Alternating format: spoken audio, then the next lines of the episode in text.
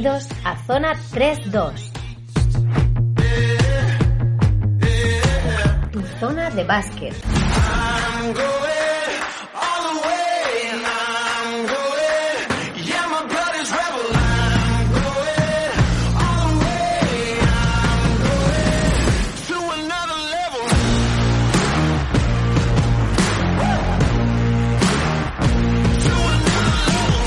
Hola a todos, estáis escuchando la edición número 8 de la cuarta temporada de Zona 32, capítulo número 112 de nuestro podcast. Bienvenidos, bienvenidas, vamos a hablar de baloncesto. Hoy traemos una vez más selección masculina que hay noticia, a pesar de los partidos, además de los partidos de la semana pasada, selección femenina que se concentra también eh, con vistas al Eurobásquet del verano que viene Euroliga, NBA, gente que lo está haciendo bien, gente que lo está haciendo mal. Ya sabéis, muchísimo, muchísimo de qué hablar, mucha noticia y mucha opinión, como siempre. Voy a saludar a mis amigos para empezar ahora cuanto antes con este análisis, con esta edición que tenemos hoy por delante. Y voy a empezar por saludar a, a, un tipo que traemos entre algodones hoy. Hoy mucho load management con Javi Morilla, que está resentido, está enfermo y aún así le tenemos aquí una semana más. Muchas gracias, Javi, por hacer el esfuerzo y por estar aquí en Zona 3-2 una semana más. ¿Qué tal? Pues mira, aquí hay muchísimo baloncesto, pero lo que no hay mucha voz. voz vamos, vamos justo. Mucho baloncesto, voz poca, pero muchas ganas y a ver si, y a analizar esta semana tan interesante que tenemos por delante. Hoy, como podéis entender, por cuestiones de salud vamos a oír a Javi un poquito menos de lo habitual, porque el hombre necesita recuperarse. Entre intervención e intervención necesita un poquito de recuperación para esa, para esa garganta y ese cuerpo que está sufriendo los males del frío y del invierno que ya tenemos aquí. Uno que no lleva muy bien el invierno, pero que sin embargo le tenemos nada más y nada menos que en Ponferrada, es Pepe Kubrick. Pepe Kubrick, muy buenas, ¿cómo lo llevas? Eh, muy buenas, pues pues muy bien, la verdad, muy contento aquí en, en, la cima del mundo, on the top of the world, como decía James Cagney en, en El Rojo Vivo, ¿no? Estamos, estamos en lo más alto, el baloncesto español ahora mismo, ¿no? Esa, esa noticia con la que creo que, que es bueno que, que iniciemos, ¿no? Eh, algo histórico para el baloncesto español. Venga, sí, lo vamos a, lo vamos a contar ya, aunque Pepe, cuando decías que estabas eh, encima, en lo alto del mundo, pensaba que era porque te habías ido al norte y estabas en la parte más alta que se puede estar ahora mismo, donde se da la vuelta al frío, allí en Ponferrada. Sí, pero bueno, Ponferrada no tiene mucha altitud, no te creas. Es, es norte, es norte, norte duro y norte frío, pero no tenemos mucha altitud, ¿no? Tenemos como un poco eh, filosofía casi de pozo metido entre las montañas. Bueno, vamos, como decías, con esa noticia que comentabas antes. Por primera vez, atención, vamos a darle la relevancia justa, pero oye, tiene, tenemos que darle también la importancia necesaria, ¿no? Por primera vez, desde que FIBA establece estos rankings de, selecciones mm, de baloncesto masculino absoluto, hay uh, un país que no es Estados Unidos liderando ese ranking, y ese país es España. La semana pasada supimos que nuestra federación, nuestro equipo, nuestra selección fue alcanzó el número uno del ranking FIBA de selecciones de baloncesto, algo que, como digo, bueno, le podemos dar la importancia que cada uno considere, ¿no? Pero el hecho de que por primera vez en la historia no sea Estados Unidos quien está liderando ese ranking y seamos nosotros, sí que merece la pena destacar, sí que merece la pena, por lo menos van a gloriarse de ello. Pepe, esto no es un trabajo de este Eurobasket, este ranking FIBA no es eh, resultado de algo que haya ocurrido este verano, ni siquiera en las ventanas anteriores. España lleva muchos años en la cima del baloncesto mundial y bueno, este es un reconocimiento merecido.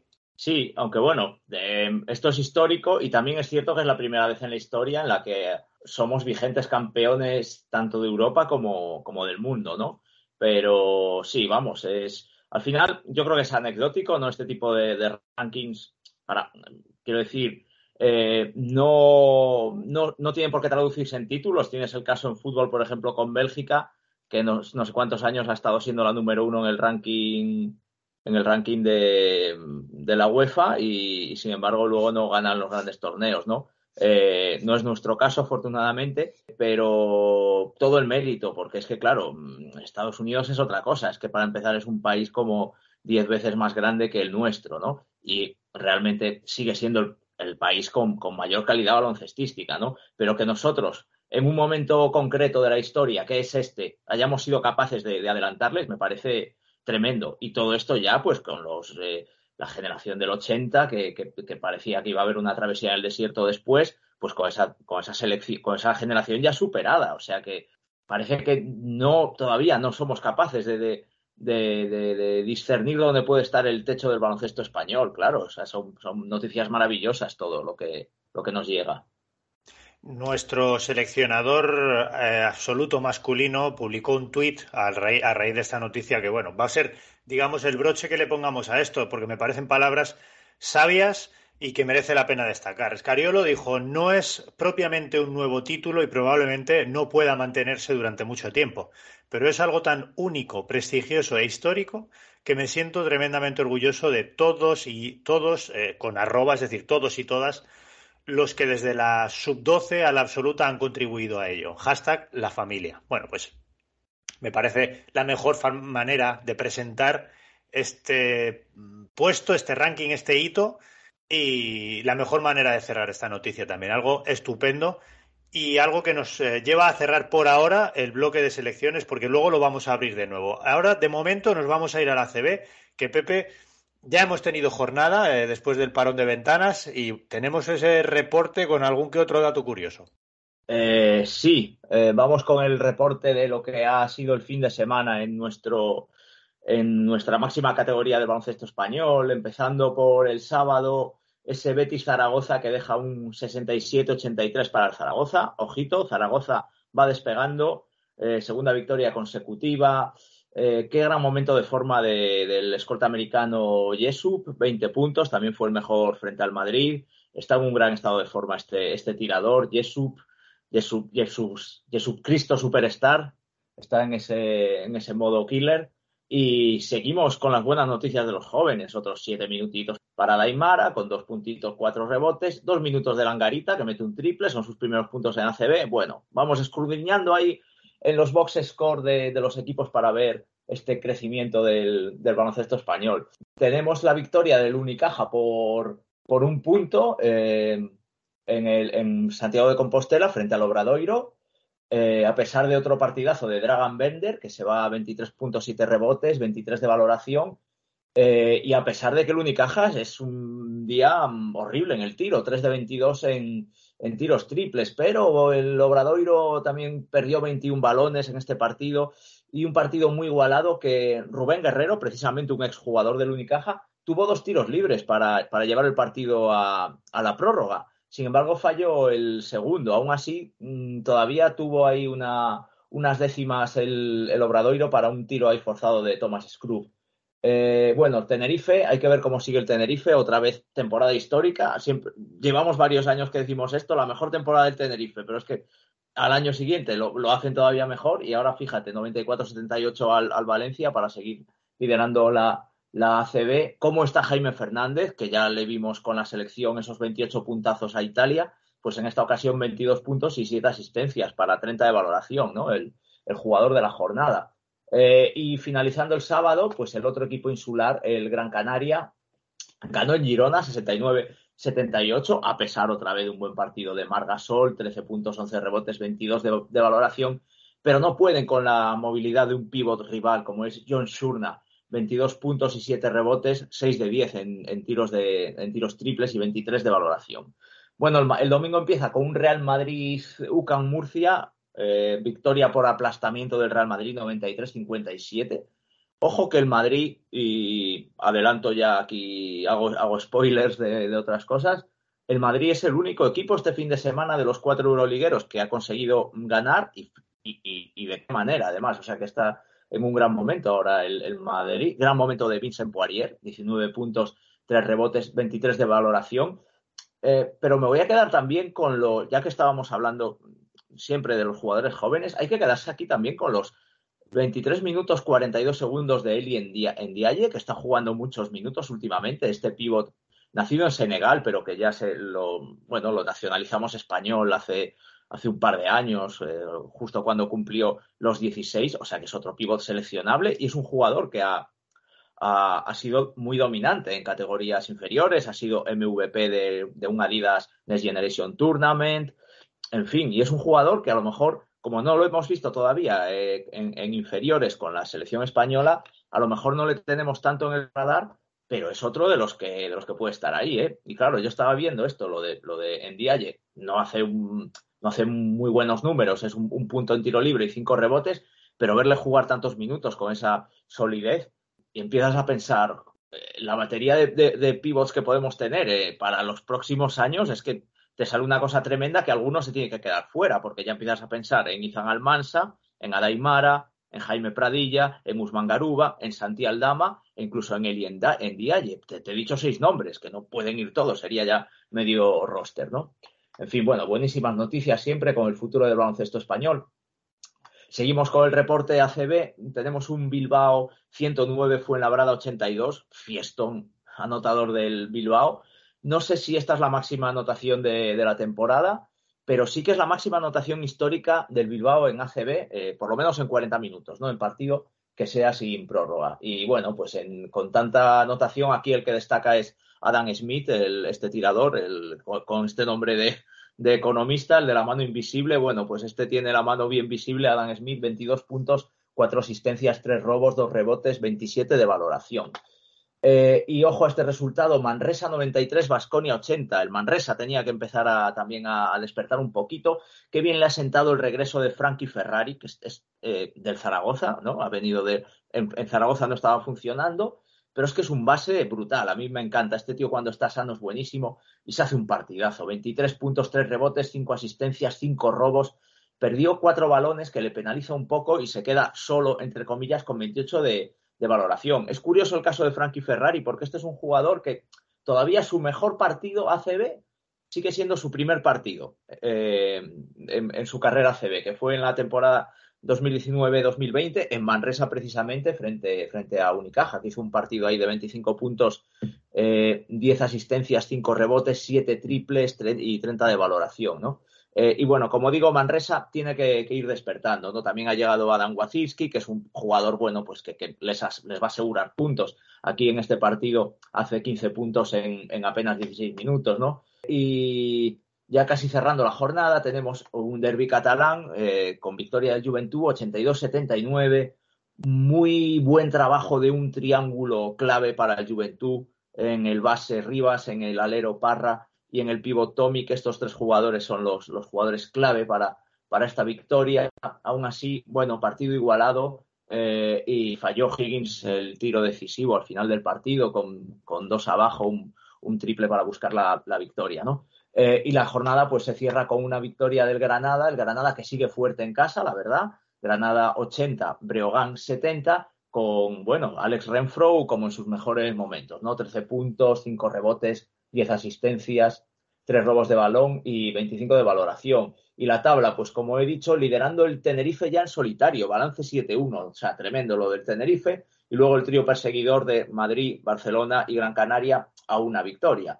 Luego tenemos Unicaja, Basconia y Covirán Granada. Están los tres con un balance 5-3, ahí en esas buenas posiciones de Copa. Y luego hay ya bastante lío. Ahora mismo pensando en una lucha por la octava plaza de, para la Copa del Rey, para, ese corte, tendríamos nada menos que cinco equipos empatados con un balance de 4-4, que son el Breogán, Juventud, eh, Bilbao, Valencia y UCAM Murcia. Cinco equipos y además eh, buenos equipos, o sea, de los que presumiblemente lucharán por meterse en la Copa. Bueno, fue en Labrada, a pesar de esta derrota de este fin de semana, está ahí en una zona un poco tibia, decimotercero con balance 3-5, y luego ya, bueno, pues el lío del descenso con el Zaragoza, con estas dos victorias seguidas, decimocuarto y buenos averajes, le sigue Obradoiro, Girona y, Manresa, todos ellos con dos victorias. Y cierra la clasificación un muy preocupante Betis, que solo ha ganado un partido en las ocho jornadas disputadas.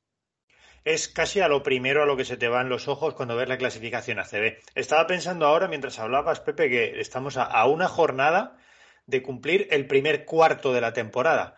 Eh, si dividimos la temporada en dos partes, la parte la, primera mitad hasta la clasificación para Copa del Rey y luego la segunda mitad hasta la clasificación para playoff, estamos a mitad de camino casi. este fin de semana llegaremos a la mitad del camino que los equipos tienen que trazar si quieren jugar la Copa del Rey. Y esto va a durar muy poco, porque sabemos que, solo llevamos ocho partidos y que las clasificaciones se mueven rápido y que esta igualdad se deshará dentro de poco. Pero que entre el quinto, que es Unicaja, y el decimosegundo, que es Murcia, solo haya una victoria de diferencia, a mí me gusta mucho.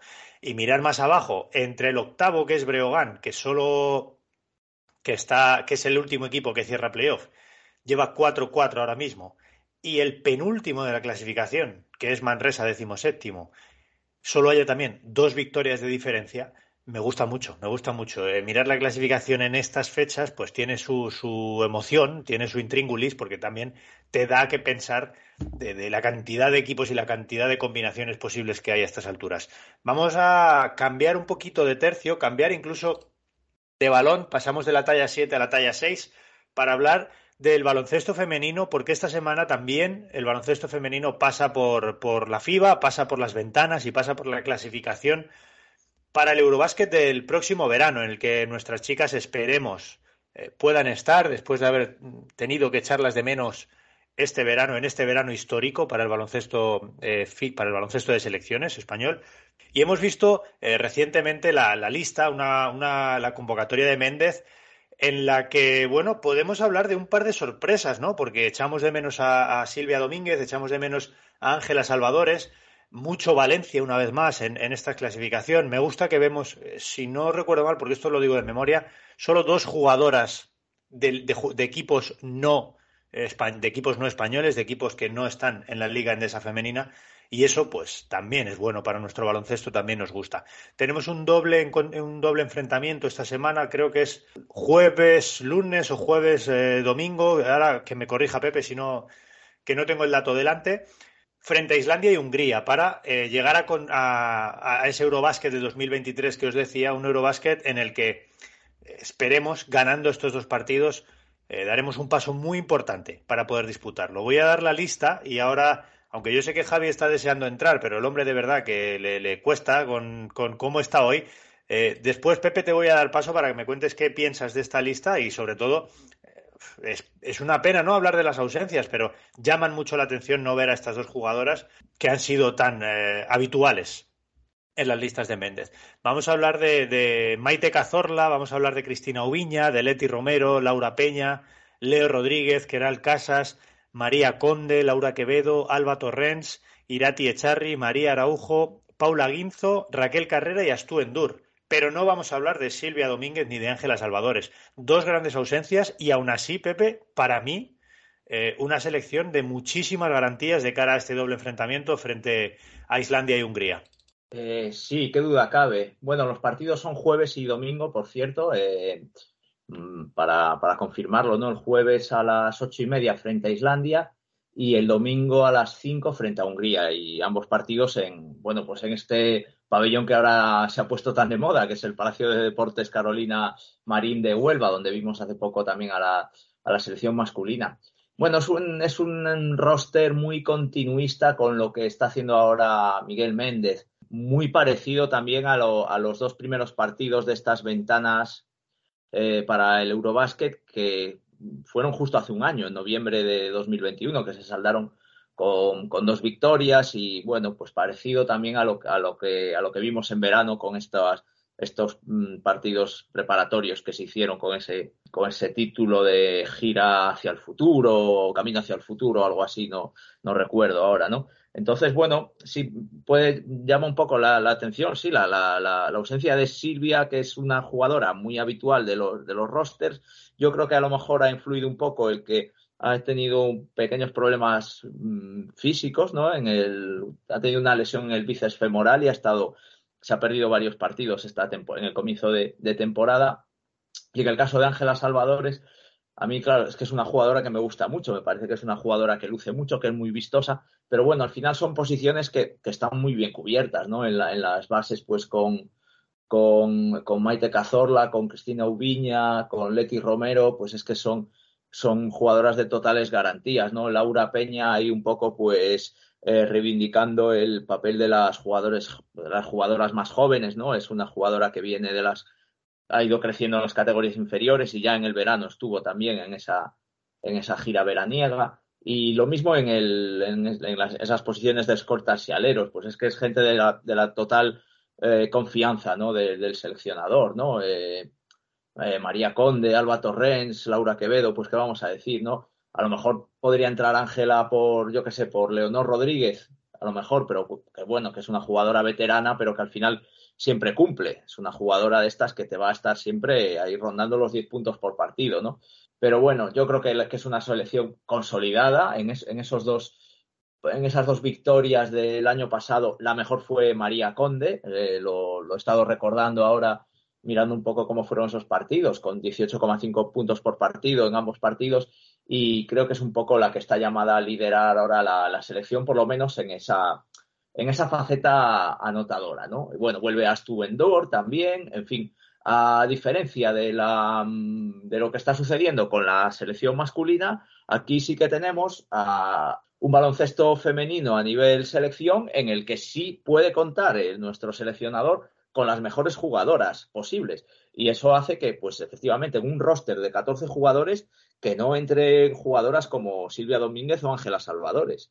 Bueno, vamos a confiar en que las que están lo hagan bien, lo hagan muy bien. Seguro que será así. Defendemos eh, solo una victoria, perdón, solo una, solo dos puntos de diferencia frente a Hungría. Por lo tanto, aunque la victoria nos pondría bien, eh, la derrota, si pudiese ser solo por uno, pues también nos vendría muy bien. Aunque siendo en casa somos mejor equipo que Hungría, eso seguro. Perdonad si no tengo muy en cuenta Islandia porque es eh, claramente la, cenicienta de este grupo. Previsiblemente será un partido será un partido más plácido que el de Hungría, sobre todo. Con Hungría es con quien nos jugamos la primera plaza de este grupo que da acceso directo al Eurobásquet. Eh, ahora mismo esta clasificación está distribuida, está diseñada de tal manera que solo el primero de cada grupo pasa automáticamente al Eurobásquet porque hay 10 grupos ahora mismo. De esta, de esta fase van a clasificarse 14 equipos, ya que los, eh, los anfitriones del Eurobásquet, que son Israel y Eslovenia, jugarán, eh, juegan automáticamente. Por lo tanto,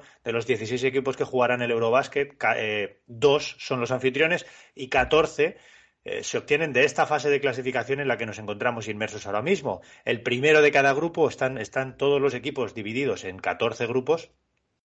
El primero de cada grupo perdón, en 10 grupos. El primero de cada grupo se clasificará y los cuatro mejor segundos clasificados también se clasificarán directamente para ese Eurobásquet. Por lo tanto, ser segundo no sería un drama si eh, estamos entre esos eh, cuatro mejores segundos que decimos. Pero ahora mismo, por ejemplo, hay equipos como Francia, que está segundo de su grupo, Bélgica está segundo de su grupo, Eslovenia, que no es un equipo que se clasificará porque no podrá jugar. Por lo tanto, Polonia es el segundo de su grupo, un equipo al que en teoría deberíamos temer menos. Serbia, por ejemplo, está segundo en su grupo también. Montenegro está segundo en su grupo. Lo que quiero decir es que mejor ser primero, mejor ganar este doble enfrentamiento y dejarlo todo para esa ventana que previsiblemente será en febrero, en la que con una victoria más eh, clasificaríamos matemáticamente ya como primeras de grupo, incluso eh, podría ser en esta semana, depende de cómo se dieran los resultados de Hungría, que, bueno, tiene un partido contra Rumanía el, sábado y luego contra España. Si, Rumanía ganas ese partido y España vuelve a ganar a Hungría, pues nuestro rival se quedaría siendo solo Rumanía, a quien nos enfrentaríamos en la siguiente ventana. Bueno, no eh, voy a aburriros más con este sistema de clasificación.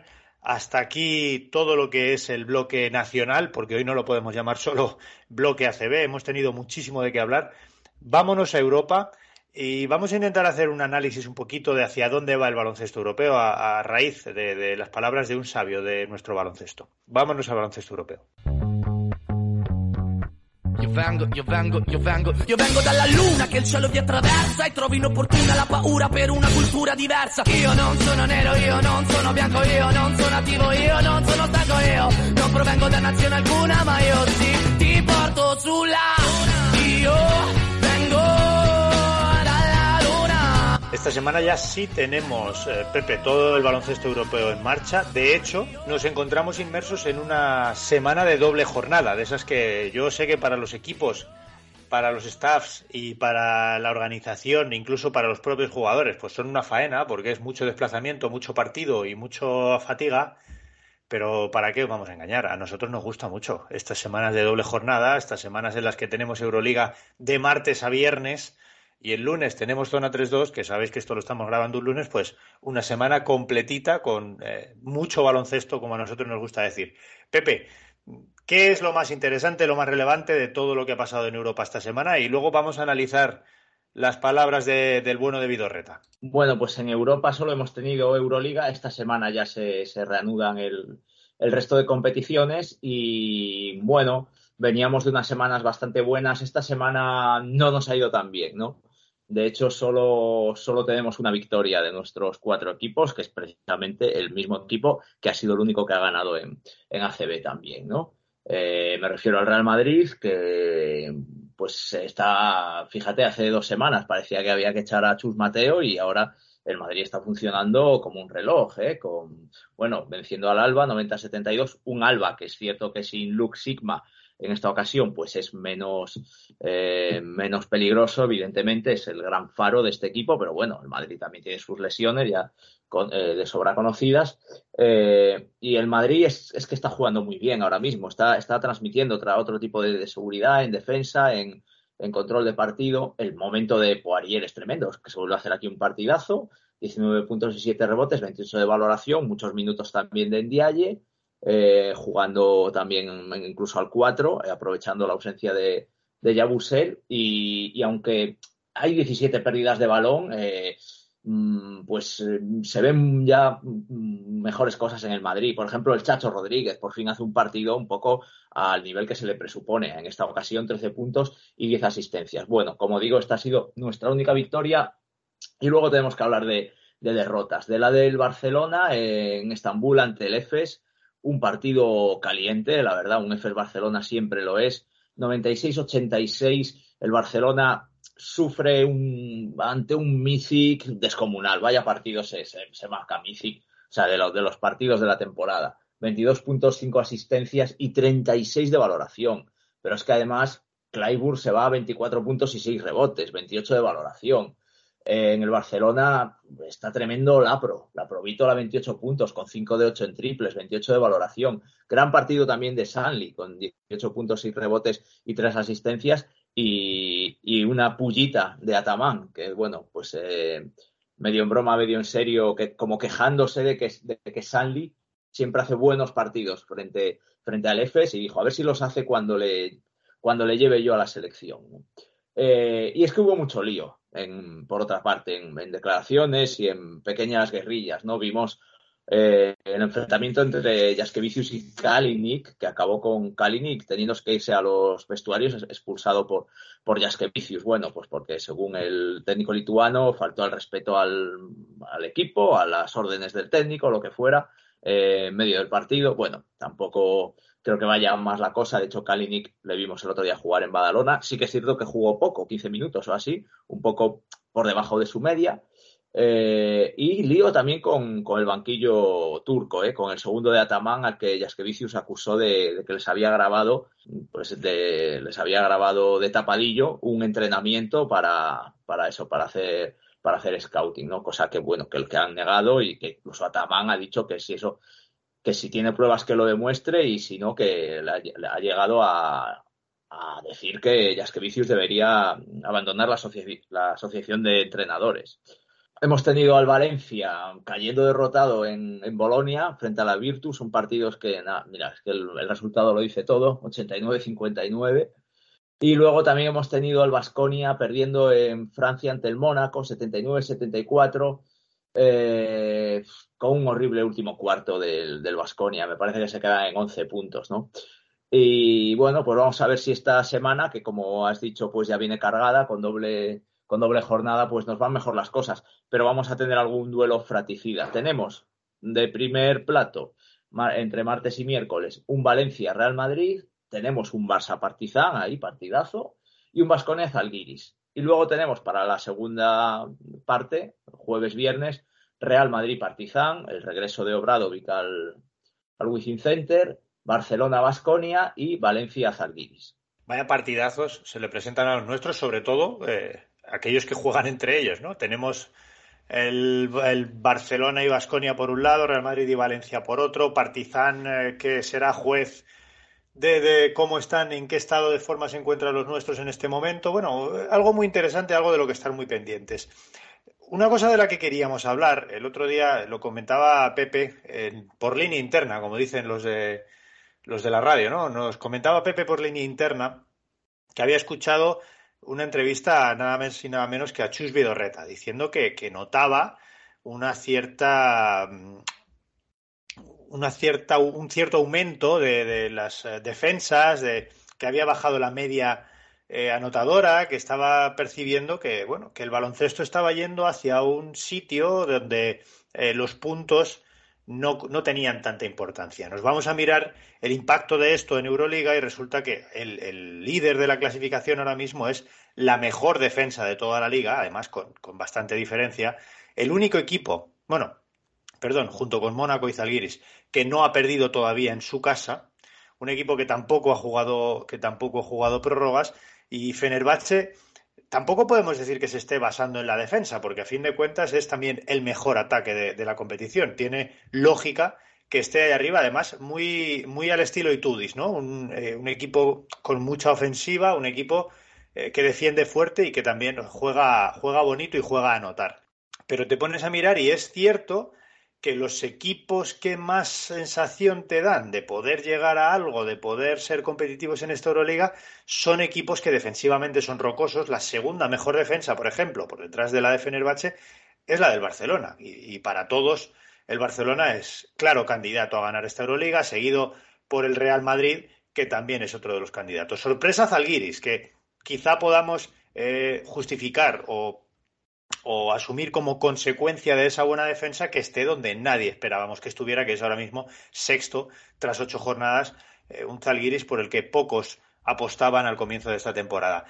La pregunta, Pepe, es si, coincides con Vidorreta, si esa tendencia, que es algo que además tú la, temporada pasada ya decías que veías venir un poco, ¿no? El aumento de las defensas, si estamos viendo una tendencia del baloncesto hacia, hacia un baloncesto un poco más defensivo y esos eh, equipos de contraataques, esos equipos que jugaban a meter puntos aunque, aunque les metieran a ellos también, están empezando a quedar un poquito atrás. Bueno, yo creo que todavía, todavía es muy pronto para, pensar que, que, volvamos a ese tipo de baloncesto que espero que no, que no lleguemos a los niveles de los 90, que para mí era un baloncesto, creo que, más perjudicial para el espectador realmente. Y bueno, es demostrable simplemente con las audiencias. Es cierto que, escuché una entrevista muy interesante a Vidorreta en, en Play ¿no? en, el, podcast de, Paco Jo González. Y bueno, porque él había mm, tenido una pequeña rajada cuando perdió con el Barcelona, ¿no? Claro, siempre cuando se pierde, pues es cuando se, cuando se raja, ¿no? Y se quejaba un poco de que, de que el partido había sido muy malo, que había sido un truño de partido con muchas interrupciones y, tal, y con muy poco juego, ¿no? Pero mm, me pareció muy interesante porque, bueno, él sí que se posicionaba claramente a favor de un baloncesto de ritmo rápido, lo cual a mí me parece bien. Yo creo que los que somos aficionados mm, al baloncesto nos gusta todo el baloncesto, ¿no? Y yo no le, no desprecio un partido de estos a cara de perro en el que cueste anotar, ¿no? Y sobre todo si hay algo en juego, ¿no? A lo mejor si es un partido de temporada regular, mm, ya te cuesta mucho más, ¿no? Si, ves partidos con un ritmo así muy, muy pesadote, ¿no? Pero em, hay que ir más allá de lo que yo pueda pensar, ¿no? De lo que pueda pensar uno como aficionado particular y pensar siempre en buscar, un, buscar la mejoría y llegar al mayor número de, público posible. ¿no? Esto la NBA lo sabe muy bien, es una, liga que no tiene ningún miedo en, efectuar cambios para, para, favorecer el espectáculo. Eh, el más llamativo, pues hace ya unos, no sé, 20 años o así, cambiaron muchas reglas eh, Em, del arbitraje también para castigar eh, las faltas en transición, ese tipo de cosas. Aparte de eso, también hubo como una como un brainstorming por parte de muchos de los implicados buscando cómo se podría acelerar un poco el ritmo del juego, hacerlo más atractivo y eso nos trajo los Phoenix Suns de Mike D'Antoni y unos años yo creo que bastante, bastante bonitos de, baloncesto, ¿no? Independientemente luego de los resultados, porque de hecho los, los aquellos Phoenix de, de Anthony y de Nash nunca ganaron, pero bueno, era un equipo que era una maravilla verlo jugar, la verdad. Yo creo que era, que era un equipo que, que al, al, aficionado imparcial le gustaba, ¿no? Todos éramos un poquito de esos Fénix, ¿no? Entonces, uh, si hay que posicionarse, yo sí me posiciono también a, a, a, favor de eso. Y ahí, pues, ya digo, tiene que entrar un poco, pues, el tema de, del arbitraje. Hay que, hay, eh, hay que acabar con esa eh, filosofía mm, que se atribuye a Ito, así un poco como sin, sin poder demostrarlo, ¿no? De, de, los 80, de aquello de si haces 20 faltas personales te van a pitar 20, si haces 200 faltas personales te van a pitar igualmente 20, o, o 22, o 23, o 24, pero que va a merecer la pena el peaje, ¿no? Entonces, bueno, pues, pero tampoco hay que cargarlo todo en los, en los pobres árbitros y también sí que los protagonistas pues tienen que ser eh, conscientes de, de, buscar este tipo de, baloncesto. Yo creo que, toda, que todavía no, no estamos en ese retroceso de, volver a esos eh, a ese baloncesto de los 90 cuando dominaba Messina, Malkovic, el primero Bradovic, que también era un entrenador así eh, con ese tipo de baloncesto. Luego ya en Panathinaikos, sobre todo, empezamos a ver un, bueno, un, Obradovic con, con, un baloncesto mucho más atractivo, sin duda alguna. Eh, pero es cierto que el baloncesto está, está constantemente cambiando, ¿no? Lo del small ball ya es un poco historia. No se están tirando tantos triples como la gente pueda creer. De hecho, el otro día el partido del Real Madrid, que, que juega muy bien ante el Alba, hace uno de los mejores partidos de la temporada, eh, no tira muchos triples, mete siete triples solo y, y, y están, están buscando muy bien el juego al poste, buscando muy bien a los pivots. Y bueno, eso quizás a lo mejor se está ralentizando un, un poquito el baloncesto, porque se está volviendo a jugar mucho con, con hombres altos, lo cual también está, está, muy bien.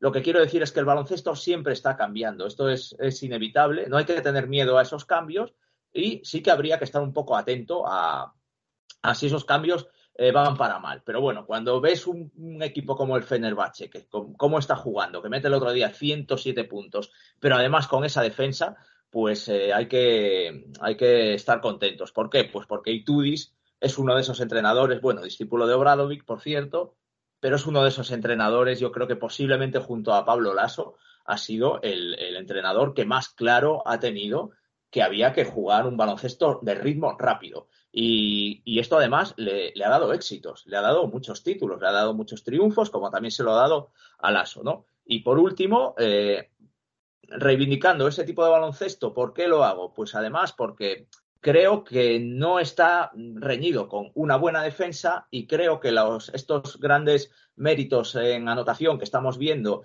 estas cosas tan locas, eh, con jugadores con un volumen de tiros muy alto, pero a la vez con unos porcentajes muy buenos de tiro, porque son tíos que se van al, al 40% en triples, que me parece una burrada. Eso no es porque se defienda poco, ¿no? Y esto, sobre todo, me, vuelvo a la NBA. En la NBA, pues sabéis que hay mucho eh, exaficionado, como digo yo, porque es, es, gente que no suele ver los partidos realmente. A lo mejor luego se ve, ve los resultados o ve los highlights o los resúmenes y claro, ven tíos metiendo triples sin parar y, y sin defensa casi. Dicen, joder, pero si es que no les están defendiendo nadie, así cualquiera. Bueno, eh, si, si no hay un defensa ahí, eso es porque se está atacando muy rápido y cuando se ataca tan rápido, no, no da tiempo a las defensas a llegar a todo. Y eso no es que se esté defendiendo poco, sino que se está atacando muy rápido. Y eso hay que dejarlo claro para que acabemos con el mito este de que no se defiende, como si los jugadores saliesen a la cancha con los brazos bajados y diciendo, no, yo no voy a, no voy a ir a, puntear los tiros del rival. No, lo que pasa es que cuando el rival eh, en dos pases y en, y en ocho segundos de tener la posesión está lanzando a canasta, es muy difícil que tú tengas la defensa ordenada. Mira, mira, vamos a, vamos a escuchar eh, al gran Javi Morilla que tiene, tiene algo que decirnos con este asunto. Es que es un tema apasionante este que, este que, hemos planteado, porque eh, es muy importante, y aquí la última parte de la intervención de, Pepe eh, es para grabarla hay que diferenciar dos temas muy distintos. Una cosa es la intensidad defensiva y otra es el ritmo de juego. Yo, una de las defensas más bonitas que yo recuerdo es además en mi, en mi periodo formativo de baloncesto, cuando yo era niño y aprendía baloncesto, era la defensa de anticipación de Lolo Sainz. La defensa de anticipación de Lolo Sainz era una defensa absolutamente desquiciante para el rival, pero que, y que permitía un, un ataque rapidísimo en, en que, se, en, la, el cual pues el Madrid era un equipo que, que vivía del contraataque, un contraataque que forzaba a él eh, cortando balones, cortando balones y, atacando en situaciones de superioridad eh, 3-1, 2-0, 1-0 sin, sin, ningún, sin ningún problema. Una vez que conseguías, eso sí, la arriesgada anticipación, que claro, si la fallabas podías dar un poco de ventaja al otro, pero una defensa muy, muy desagradable para los rivales y que generaba un, un ritmo rapidísimo, puntuaciones altísimas y unos porcentajes eh, tan altos que un paquetón como Juanma López y Turriaga eh, te podía anotar 20 puntos en un pispás, ¿vale? Y, todos nos acordamos del bueno de, del palomero de, de, de Juanma eh, López y Turriaga, que el tío se hizo un nombre simplemente a, a, base de la dura defensa del Madrid que permitía esos muy buenos contraataques de ese equipo de, de Lolo Sainz. Entonces, lo que, lo que tiene que estar desterrado del baloncesto es el baloncesto especulativo. Es decir, lo que las reglas han ido a, por ello y de hecho eh, este cambio último de, de, no tener que, de no, tener, que dar la bola a los árbitros y demás incide en la buena dirección es el, el baloncesto de, de, aquel, de aquel Malik, Malikovic de, de Limos que fue una gesta deportiva y un, y un dolor de ojos permanente. Entonces, eh, por favor, quiero reivindicar el valor de que un equipo como el Limos fuese capaz de ganar una, una Copa Europa de baloncesto en aquella época, eh, a, ni más ni menos que, que al, al, Madrid de Sabonis, o sea, al Madrid de Sabonis, de qué estamos hablando, pero, pero eso debe quedar como una cosa por de historia y por favor, nunca más, nunca más ese baloncesto en el que el sistema sea jugar a 50 puntos, 60 puntos, que el rival no pase de 60. Eso no, eso no, porque eso no se conseguía con solo con intensidad defensiva, se conseguía con unos ataques en los que se empezaba a votar y, y, y no empezabas a ver la jugada de ataque hasta, hasta, hasta el segundo 20 de la posesión. Eso no, eso a las reglas han ido, han ido han ido por ello y hoy en día está muy neutralizado. Y yo creo que, que se sabe distinguir lo que es una defensa intensa, una muy buena defensa, respecto a un baloncesto especulativo. La buena defensa puede permitir baloncestos rápidos y es lo que comentabas tú, Pepe. Una defensa que rebote bien, que, que, lance los jugadores rápidos, a, que, que, cierre y puedan lanzar jugadores al ataque, va a anotar, va a anotar con, altas, con, muy altos porcentajes. No, no está reñido eh, con, el, con el ritmo, si luego vamos a buscar la, velocidad y luego eh, hay opciones de ataque rápido, ¿no? Aquellos famosos 7 segundos que se pusieron de moda durante una temporada en la, NBA, esos ataques de 7 segundos, pues eh, se nutrían precisamente de aprovecharse que la defensa no se colocaba, pero si se, si se coloca defensa, pues hay que jugar estático y ya, y ahí sí que es cierto que, que yo sí que estoy viendo no sé si otra vez fue el ASO el año pasado que empezó a colocar aquí el equipo más físico, ¿no? A partir de estos dos cinco dominantes que había conseguido juntar, con Tavares, con, con, con Poirier, eh, y esos eh, que, que, se empezase otra vez a, dar protagonismo al poste, ¿no? A dar protagonismo al poste, a esas culeadas, ¿no? A eso, a ese, a ese juego al poste, el cual el físico y, y, la técnica se unían, pues para dar canastas en las cercanías del aro, pero claro que son jugadas que hay que madurar, hay que hacer un poquito de sistema, hay que darle el balón al pivo, luego tiene que cuerpear, tiene que ver si la jugaba por ahí seguir o echarla, o echarla fuera, y es verdad que ahí se te van eh, tus buenos 10, 12 segunditos que va, que va a reducir un ritmo, pero y, y, lo bonito que es también el juego de pivots, eso que se estaba perdiendo un poco en los últimos años, yo creo que también es una, es una, es un avance. Es decir, yo creo que, que afortunadamente estamos evitando el problema de la especulación. Los ataques pueden ser un poco más lentos porque vuelve a ser el, juego un poquito más físico y se vuelve a meter, a meter adentro. Pero lo importante es que los equipos no voten por votar y busquen desde el primer, busquen desde el primer momento de la jugada y eso yo creo que sí que se está haciendo. Bueno, antes, uh, dando el dato, fíjate, se me había escapado una cosilla mirando la clasificación y ahora que escuchándoos a vosotros, habéis hablado de Malikovic, de, ha salido el nombre de Obradovic y ha salido el nombre de Messina. Eh, resulta que la, mejor defensa a día de hoy de la Euroliga no es Fenerbahce. He dado mal el dato. La mejor defensa es Milán, decimocuarto clasificado, mm, fuera ahora mismo de los puestos de playoff a una victoria, pero fuera de los puestos de playoff. Pero casualmente eh, también es el peor ataque de toda la Euroliga. Ahora mismo Milán es el primer equipo, eh, no, primer equipo no, perdón, está, está en negativo, está en menos 24, anota eh, menos, bastante menos de lo, que, de lo que le anotan y aún así es el equipo más defensivo que, que más eh, que menos puntos ha concedido en esta Euroliga. Curioso el dato y va un poco en la línea de lo que decíais vosotros, ¿no? Un equipo que se está preocupando tanto de defender puede ser que ante ante la desbandada de talento, Messina haya querido amarrarse atrás, volver un poco a sus orígenes, pero en la ofensiva no le está funcionando no les está funcionando en Milán y ahora mismo pues la cosa, la cosa se está complicando para los de Armani. Vamos a cerrar así el bloque Europa, que tenemos mucho tema y ahora ya lo siento, pero toca que Pepe nos hable de sus pistos. Vámonos a la NBA. I got a million ways to get it. Choose one. Choose one. Hey, bring it back, bring it uh-huh. back. Now double your money and make it stack. I'm on to the next one. On to the next. I'm on to the next one. On to the next. I'm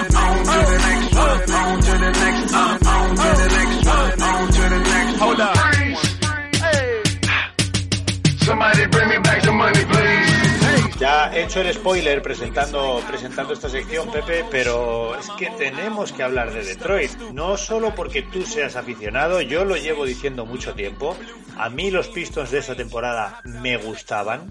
Era un equipo al que me apetecía ver.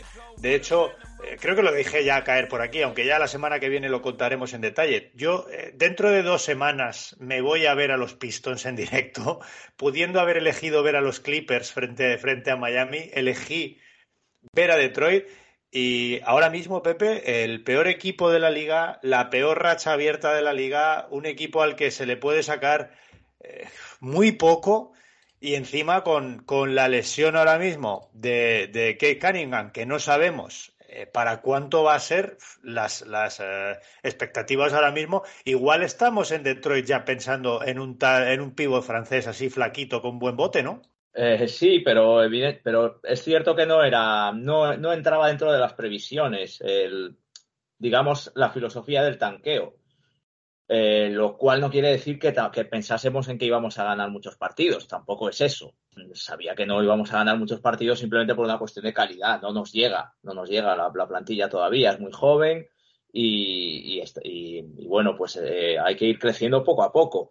Ese era el objetivo. Entonces, claro, por eso yo no pensaba en ningún momento ni pienso en, en, tanqueo, ¿no? Porque eh, ya llevas unos años en los que has estado nutriéndote en el draft y con bueno, con, con, nombres que muy ilusionantes, ¿no? Eh, incluso por dentro, pues han llegado últimamente Jalen Duren, Isaiah Stewart, tenemos a Marvin Bagley también, bueno, con todas sus dudas, pero que también es un pivot muy joven. Entonces, no parece que, que, sea una, que tenga que ser una obsesión de Detroit ahora ir por, por, ese jugador que puede cambiarlo todo, ¿no? Nosotros ya tenemos nuestro jugador franquicia ahora mismo, que es Keith Cunningham, que ahora mismo pues está de baja indefinida y veremos eh, qué pasa con él si tiene que pasar por el quirófano. Puede ser ya una noticia absolutamente devastadora. Eh, dicho todo esto, pues sí, es decepcionante porque eh, que solo hayamos ganado tres partidos me parece, me parece terrible, ¿no? Y es algo que pues te, te, hunde en la miseria, ¿no? Como seguidor de un equipo. bueno, si quieres intentar ver brotes verdes, bueno, pues yo sí, me pongo a ver los partidos y, aguantas ahí con cierta ilusión porque ves que, hay posibilidades de ganar partido, partidos, pero al final las, las, segundas partes, sobre todo, están siendo horrorosas, ¿no? Y los últimos cuartos en particular, ¿no? Y, por ejemplo, en estos últimos partidos que no hemos dejado malas sensaciones ante Lakers, eh, ante Sacramento, ante Clippers, ¿no? Eh, eh, ante, los equipos del oeste, pues es que han sido todos con esa misma tónica de partidos muy igualados, incluso ante, ante Clippers em, dominando la primera parte y hundimiento en la, en la parte final y en el, y en el último cuarto, sobre todo. Eh, los Clippers que este Kawhi renqueante, incluso en el, eh, en el último cuarto es cuando saca lo mejor para, para hundir a, Detroit. Y bueno, ahí encima nos mata Reggie Jackson, un, ex que hace su mejor partido de la temporada. Ante los Lakers el partido está muy igualado, se fallan un par de ataques en los últimos minutos y ahí aprovecha Anthony Davis que mete como 10 o 12 puntos seguidos aprovechando la fragilidad defensiva por dentro y ya eh, hunde el partido. Y ante Sacramento, pues un poco más de lo mismo. Es que fue un partido muy igualado que yo veía que se podía que se podía ganar y, el último cuarto es, eh, es, un desastre, ¿no? Tenemos ahora mismo la segunda peor defensa de la liga, ¿no? Estamos en el, pues eso, en el ranking, en el puesto vigésimo noveno, en puntos encajados, nada menos. O sea que, es, una, es, bastante trágico, ¿no? A nivel individual, a mí hay cosas también que me están decepcionando mucho y hay, un nombre propio que es Sadik Bey, que en su tercer año yo es un jugador del que esperaba mucho, porque es un jugador que mm, su primera temporada dejó mm, cosas, este es su tercer año, su primera temporada dejó cosas muy buenas, eh, unos, unos registros en porcentaje, en porcentaje de anotación en la, en lo que es el, la eficiencia de tiro, ¿no? El FG, e, FG en, las estadísticas avanzadas, eh, que era, pues que lo ponía a la altura de los mejores rookies de la historia, ¿no? Por encima del 50%. Y esos números los ha ido, los ha ido bajando, a pesar de que ha aumentado en anotación, eh, pero es que ha bajado muchísimo los porcentajes en lanzamiento triple. Ahora mismo es un dolor este tío tirando desde fuera, ¿no? y está haciendo su tercera temporada, pues es que está haciendo los mismos números más o menos que, tenía que tenía Calway Pope en su tercera temporada en Detroit, eh, pues que fue de los últimos exteriores así buenos que hemos tenido, ¿no? El jugador que ahora está en Denver, ganador de un anillo con, con Lakers, que está haciendo incluso peores números que Luke Kennard en su tercera temporada. O sea que es muy decepcionante. ¿no? Para mí, Sadiq Bey tenía que ser ya claramente el segundo mejor jugador del equipo, después de, de Kate Cunningham, ¿no? Tenía que ser un poco la, eh, los Batman y Robin de este equipo. Y me centro en este jugador porque me está pareciendo muy decepcionante, pero también Isaiah Stewart nos habían vendido que, que, iba a ser el nuevo Ben Wallace, en fin, nada, no, ni por asomo, ¿no? Y, y, además, bueno, pues se están juntando pues también una serie de catastróficas desdichas, empezando por lo de Kate, eh, Marvin Bagley también se ha perdido varios partidos. Ahora se ha lesionado Stewart también. Sadik Bey está entre algodones ahora mismo también. Eh, bueno, de hecho no jugó el último partido antes ante Sacramento. Eh, con lo cual, mm, pues estamos en esa racha de siete derrotas seguidas, me parece ahora mismo. Solo una victoria en los últimos 11 partidos y con visos de que esto puede seguir así. Sí, al final, pues vamos a acabar siendo teniendo el peor balance y a lo mejor nos llevamos a Mayamba. Pero insisto, yo creo que no es eh, premeditado, sino que, el equipo no da para más. Hay cosas que están decepcionando y luego hay cosas que están saliendo rematadamente mal en lo, en lo físico. Y también decepción, Dwayne, Dwayne Casi. Joder, un entrenador de este nivel yo esperaba que pudiera sacar más de estos jóvenes jugadores. Lo único bueno, por, decir algo, eh, pues que sí está muy clara la idea de seguir apostando con la gente joven. ¿eh? O sea, no se le están dando minutos a los Noel o, eh, a Alec Barks, que, que, Barks, lo poco que está jugando, está, en unos 15 puntos en 20 minutos, 21 minutos, o sea, a, los microondas, pero el, el, rol se le quiere dar a los jóvenes, eso está claro. Eso, eso sí me parece bien. Ahora mismo Detroit Javi, quiero que nos hables un poquito, que nos cuentes eh, dónde le ves tú el agujero a estos Pistons, aunque eh, voy a decirte una cosa, en San Antonio no estamos para sacar mucho pecho, solo hay un equipo peor que Detroit en la diferencia entre puntos anotados y recibidos esta temporada y son los Spurs. ¿eh? De momento, esta semana toca hablar de lo mal que están en Detroit, ya veremos a ver hasta dónde, cuánto tardamos en hablar de San Antonio. Poco, poco, poco, estamos, está en medio de una, pesa, una auténtica pesadilla. Pero a mí hay una cosa que me preocupa mucho de estos Detroit, que, coincido con, Joaquín. Yo también esperaba muchísimo más de estos Detroit. Era un equipo que a nivel de plantilla, juventud, talento, me, interesaba muchísimo. Pensé que pensé que, podría ofrecer más, aunque creo recordar que, ya, que ya avisamos de que eh, la, prensa local hablaba de que todavía quedaba un año de, de, proceso, o sea, que todavía no estaban, que todavía la intención era, era ir bajo el radar y, y no romper, no romper demasiados récords, no romper, no, no ir a por demasiadas victorias. Creo que la cosa se está saliendo de madre, porque la racha es horrible, la racha es horrible, y va a ir a peor, ¿eh? porque ahora mismo son 10 partidos seguidos perdiendo fuera, no se ha ganado ningún partido fuera de casa, y les quedan todavía tres en la carretera, en el oeste, eh, ni más ni menos que Denver, Utah y, Phoenix, que, van a ser todavía peores. Eh, ¿Dónde veo yo el drama? Yo el drama lo veo que este equipo ha defendido bastante mejor este equipo ha ido bastante mejor y se veían mimbres de equipo que podía defender algo. Y es que ahora mismo no se está defendiendo nada.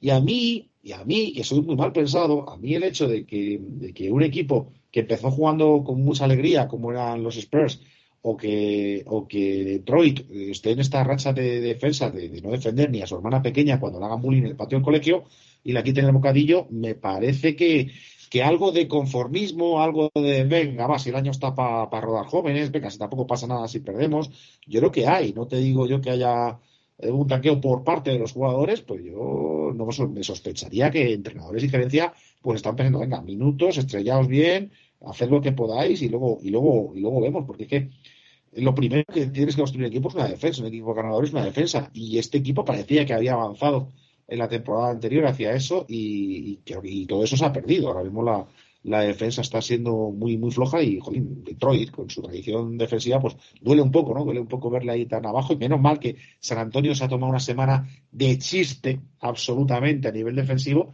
que si no estaba Detroit la peor defensa de NBA en un año que ya de, proyecto que debería ir eh, no madurando, pero sí que debería empezar a dejar de ser considerado un proyecto eh, puramente de construcción, ya debería haber He dado un pasito que yo creo que no va a dar y porque es que ellos mismos estarán pensando que, no merece la pena, porque de verdad que las estadísticas defensivas son absolutamente desastrosas, o tiene un, tiene un balance de menos nueve en puntos, o sea, casi, casi la decena de puntos de diferencia entre ataque y defensa, eh, y le meten 117 puntos por partido, o sea, así es muy difícil, muy difícil llegar a ninguna parte y, y ya que si encima le unen las lesiones de sus, de sus mejores talentos, pues creo que de momento esperar unas semanas bastante complicadas hasta que vuelva Cunningham y igual enlazan cuatro o cinco victorias más o menos seguidas porque estos equipos tendrán esta dinámica eh, de vez en cuando sacan salen a respirar y cogen un poquito de aire pero las perspectivas luego se han estropeado mucho y es una lástima porque ahí hay muchísimo talento hay talento interesante. Javi.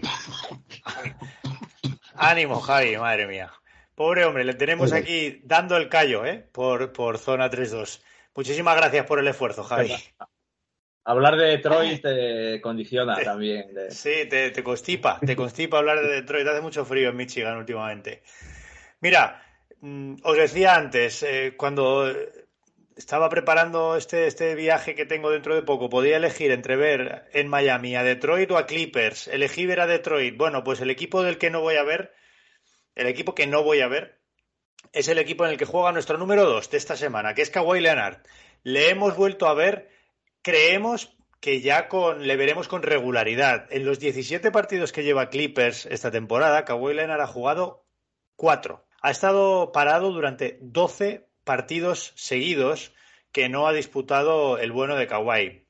Y Ahora que le hemos visto y previsiblemente este retorno ya es eh, definitivo, ahora veremos a ver, porque tenemos que analizar eh, lo que le viene a, Clippers en el calendario en estos días. Parece que ahora ya Kawhi vuelve. Le hemos visto con una administración de minutos bastante, bastante coordinada. Es un tipo que, recordemos, viene de un año entero sin jugar. Pepe, te quisiera preguntar, ¿es para ti fiable ya Kawhi Leonard es, jugar a divinos, ¿no? Porque la, la, bola de cristal ahora mismo es lo, que, lo, que, lo único que nos puede decir si nos podemos fiar de Kawhi Leonard o no. Para mí es un tío que con las cualidades que tiene, eh, incluso no estando al 100% físicamente, puede ser muy importante para, para, cualquier equipo y más estos Clippers que de talento ofensivo andan bien. Lo que eh, les puede reforzar muy bien es, es, defensivamente, ¿no? A nivel de rebote, a nivel de defensa de la línea exterior e interior. Pero ¿podemos seguir contando con Kawhi Leonard como un activo para estos Clippers? O simplemente cuéntame cómo lo ves tú, porque al final adivinar es muy difícil. ¿Tú cómo lo ves? A mí es que ya ni, ni, ni, me apetece eh, lanzarme a adivinar nada con Kawhi Leonard, porque es un jugador que me, me cabrea mucho. A mí me.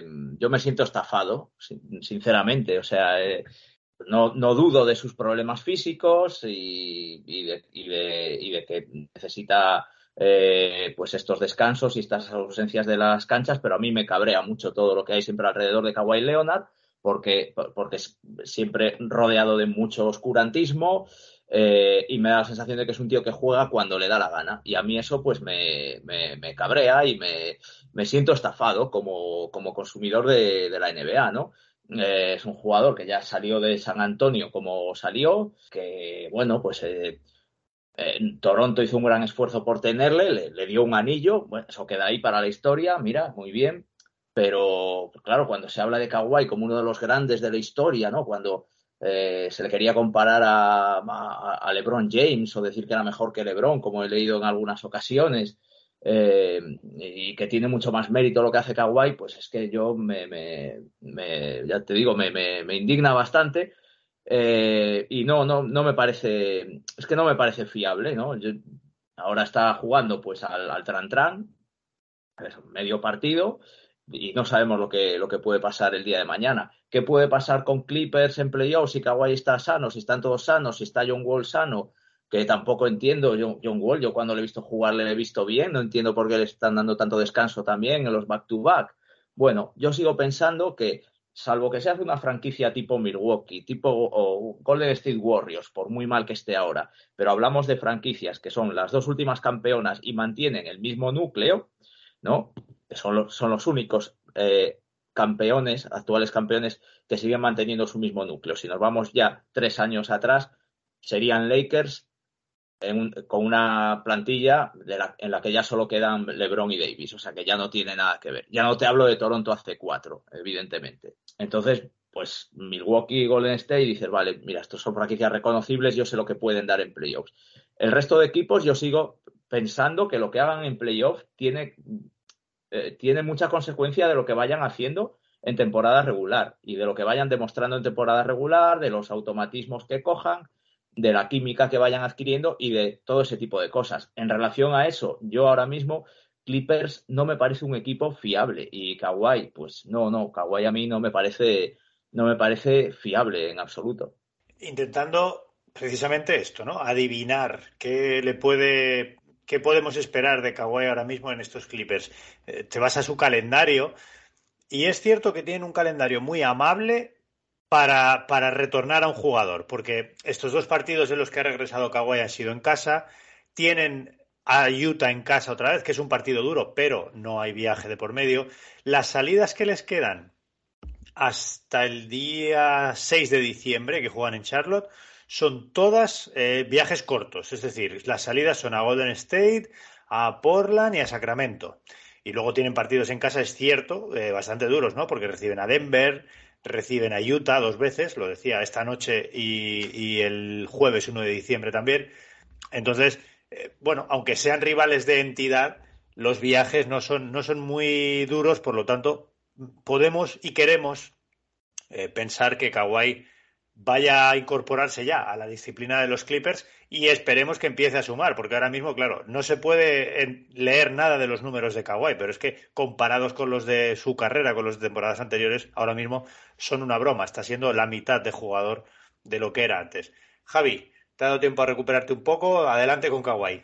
Sí, bueno, pues eh, un poco diciendo lo que dice Pepe, Kawhi es un, es un jugador que se empeña en, se empeña en, en, chafarte ¿no? y en arruinarte muchas veces las, las, expectativas con, con, decisiones rarísimas, con, con, la, este, con este, eh, este cerrazón que tiene a, comunicar las cosas, a explicarlas bien. Aunque hay que decir que, que precisamente esta semana declaraba que, que, su lesión es una lesión de dos años. O sea, que ha tenido hasta un año fuera y este año es de gratis, por así decirlo. Lo que está haciendo, pues ya está es muy arriesgado y, y, insinuaba que, que, el load management va a seguir intenso eh, durante varias semanas. Eh, le vamos, a, vamos a ver un Kawhi Leonard Light reducido, con, bajo, con, con bajo minutaje, probablemente hasta, hasta enero febrero. Eh, veamos un Kawhi haciendo partidos, dos partidos enteros en una semana. Olvídate de verle en back to back, que por cierto, esa es otra, otra algún día hablamos de, por qué Mortadelo no está permitiendo que, lejos de erradicar los back-to-backs, esta temporada ya todavía más, un elemento que parece horrible para la competitividad, que, favorece que los equipos se dejen ir, que, sea una estafa para el consumidor, en el sentido de que vas a ver un, vas a ver un equipo y resulta que no tiene la mitad de los jugadores, porque en, cuanto cumplen 30 años ya están los, ya estamos pidiendo o exigiendo el management, que yo estoy, me, me empiezo a maliciar que ya no es cosa de los entrenadores, que ya son los jugadores que enseguida están ya diciendo si no están en lucha de estadísticas o algo, ya están, ¿no? cuidado, que hay que tener, porque ves cosas muy raras, ves cosas muy raras. Entonces yo ahí, ahí sí que verdaderamente el organizador tiene, tiene margen de mejora, fíjate que hace cosas muy buenas, pero estas no. Y oye, que, que, que parece mentira la que sea tan radical para estos los jugadores, o son unos bocazas, o sea, como el amigo Kairi, que, que esta noche por lo visto ya le perdonan y vuelve a jugar, o, tenemos este, esta especie de, espíritu por ahí vagante es imposible saber qué está pensando o qué está o, cuál es el grado de, implicación que tienen los proyectos. Mira, eso me recuerda un poco a Kairi, que a veces te preguntas si de verdad le gusta su, su profesión, porque uno por otro, este, los dos juegan más o menos lo mismo. por lo menos en cantidad de partidos, sí. Cada uno tiene sus motivos, pero es cierto que cada uno que nos están dejando más eh, hambre que, que saciedad estos dos. Una pena, ¿eh? Una pena porque nos perdemos un gran jugador en Kawhi Leonard. Cuando le hemos visto en forma, le hemos visto hacer grandes cosas. Venga, vamos con el puesto número uno de nuestro ranking de esta semana, que no se lo vamos a dedicar a nadie en concreto y lo vamos a utilizar para intentar entender hacia dónde vamos o dónde estamos con, la NBA actual. Em, Mirando este premio que, otorga la NBA, ¿no? De jugador de la semana, al que le podemos dar la importancia que queramos, yo creo que tiene una importancia relativa, pero sí nos puede dar una pista de por dónde van un poco cada conferencia o cada equipo o qué jugadores están en un buen momento. Llevamos cuatro semanas de competición, estamos grabando esto el lunes 21, no se ha publicado el jugador de la semana el quinto jugador de la semana, pero se publicará en breve, será seguramente hoy, esta noche, así que no lo vamos a dar porque no lo sabemos, pero hasta hoy, hasta este momento, nos ha llamado la atención que de las cuatro semanas hemos visto cuatro jugadores de la semana diferentes en cada conferencia. En total, ocho jugadores en la liga se han llevado este premio, esta distinción, de ocho posibles. Eh, los primeros fueron Tatum y los segundos Anteto y Gilgius Alexander, los terceros Kevin Durant y Paul George y los últimos, eh, la semana pasada, Joel Embiid y Stephen Curry. La pregunta, Pepe, eh, nos lleva a pensar en, si la liga ahora mismo está diversificada en cuanto al talento, en cuanto a las estrellas, o por el contrario, eh, tenemos muchas estrellas, muchos jugadores que están con, en segunda marcha todavía, están con el freno pisado y están esperando a que lleguen los, meses gordos de competición para, pegar el acelerón. ¿Tú cómo lo ves? ¿O si eres capaz de encontrar eh, medianamente una explicación a todo esto? Eh, yo diría que más bien es lo primero, ¿eh? porque los, los pata negra sí que, sí que también están haciéndolo bien. De hecho, entre esos jugadores de la semana, pues encontramos a los Anteto, a Embiid, a, a Tatum, que ya hay que considerarle también un candidato al, al MVP, que, qué duda cabe. Yo creo que es un poco reflejo de lo que es la NBA actual ahora mismo, tan bonita, con ese vacío de poder, eh, tanto a nivel de franquicias, ¿no? No hay ninguna franquicia claramente superior o claramente favorita, eh, sino que hay, muchos aspirantes al anillo. En los últimos años siempre hay un, ramillete muy amplio y en los jugadores pues pasa un poco lo mismo, ¿no? Eh, y esto está siendo tendencia en los últimos años, ¿no? Si nos fijamos en las últimas temporadas, en estas cuatro primeras semanas de competición, eh, eh, ha, sido, ha sido bastante habitual que, no, se haya, que no se haya repetido, eh, que no se haya repetido galardón. Bueno, la, pasada temporada sí, en las cuatro primeras, las cuatro primeras semanas repitió Stephen Curry. Pero si nos vamos a la 2021, las cuatro primeras semanas fueron ocho jugadores distintos también en la 19-20 también, eh, en la 18-19 también, en la 17-18, estoy mirando Basketball Reference eh, semana por semana, ahí repetía Harden ya en la 17-18 y ya si vamos un poco más atrás, ahí ya sí que empezamos a encontrar, pues eh, evidentemente a LeBron repitiendo muchas veces, bueno, hay una en la 2015-2016 eh, André, André dos veces seguidas jugador de la semana, fíjate tú lo que, lo que cambian las cosas. Y bueno, mucho LeBron, mucho Curry, mucho James Harden, ¿no? Eh, em, que eran los jugadores dominantes, pues eso, hace mediados de la década pasada. Eh, ahora mismo está mucho más em, diversificado, como tú bien has dicho, ese, ese dominio y a mí me gusta, me, resulta muy bonito, ¿no? Porque es una, es una época muy bonita, se está juntando que eh, todavía hay veteranos rindiendo a un, a un, grandísimo nivel, ¿no? Caso de, caso de LeBron, caso de Durant, caso de Curry, caso de Paul George incluso, eh, jugadores que parecía que íbamos a perder pero que han vuelto como Lillard y luego pues los jóvenes que no paran de, crecer y una cosa también que que alguna vez hemos comentado aquí también y que es una sensación que tú dices que, tienes y que yo también la tengo y que creo que es, que es algo que, que sí está sucediendo, que los, los jugadores, por muy jóvenes que sean, cada vez tienen un impacto mayor, ¿no? Y, parece que cada vez están eh, mejor adaptados a esta liga, producen desde el primer minuto, no tienen rookie wall, con lo cual el ramillete de estrellas es espectacular. Sí, el, el impacto de los jugadores jóvenes y no solo los rookies, ¿eh? jugadores de segundo año que ya empiezan a hacerlo bien tan pronto, que empiezan a destacar desde muy pronto y que nos empiezan a dejar situaciones eh, de, unos contra unos en cuanto a números, en cuanto a competencia por estadística, por reconocimiento y por premios individuales a la altura de jugadores de, otra edad, de otra, de otra, con mucha más veteranía y que quizá es quienes deberían ocupar ese, ese puesto, ¿no? Por, por estatus, pero no, no, la, eh, sí hay una pequeña tendencia, yo sí noto esa pequeña tendencia en la liga de diversificación de talento, lo cual pues también me lleva a pensar una cosa y vuelvo a, lo que dice Javi tantas veces y que voy a volver a traer y vamos a comentar muchas veces encima del y vamos a poner muchas veces encima de la mesa esta temporada.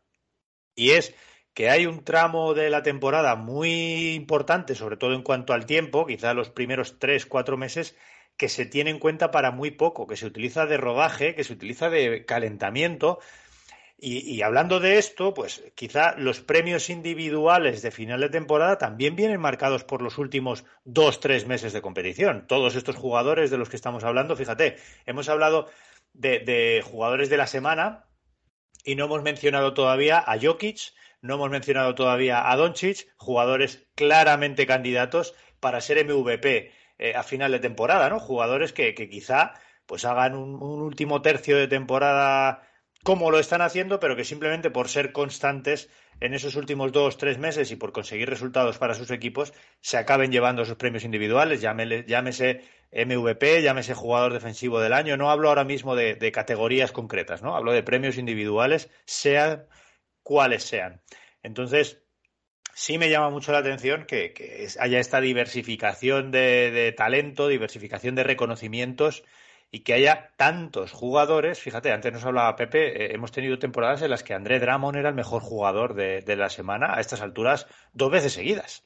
Y, bueno, eh, los que hayan visto a André Drummond en los últimos, en los últimos años se pueden también, como yo, escandalizar de que esto haya sido así. Me parece eh, curioso, algo interesante, algo que merecía la pena comentar, porque ahora nos tenemos que ir al no y al sí, y ay, amigo, ahora sí que, ahora sí que merece la pena hablar de cosas. Vamos con el no primero. Vamos con el no. Vamos con un tío, ¿cómo decir? ¿Cómo decir? Un jugador que llega a la NBA con una carrera universitaria de tres partidos, que llega con drama, porque ya venía después de una sanción, venía después de una historia preocupante, y que aún así llega a una NBA en la que es eh, uno de los eh, rookies más esperados. Llega a un equipo, los Golden State Warriors, en los que eh, se esperaba mucho de él, porque además parecía, era el maridaje perfecto, ¿no? Con, con, ese bloque tan, tan sólido del que nos hablaba antes Pepe, de estos jugadores de leyenda que llevaban tantos años jugando juntos y que se podían aprovechar de un 5 tan grande como era James Wiseman. Un James Wiseman que recientemente hemos sabido ha vuelto, y esta vez de forma indefinida, a jugar eh, al equipo asociado de la, de la Liga de Desarrollo para, para, los Golden State Warriors.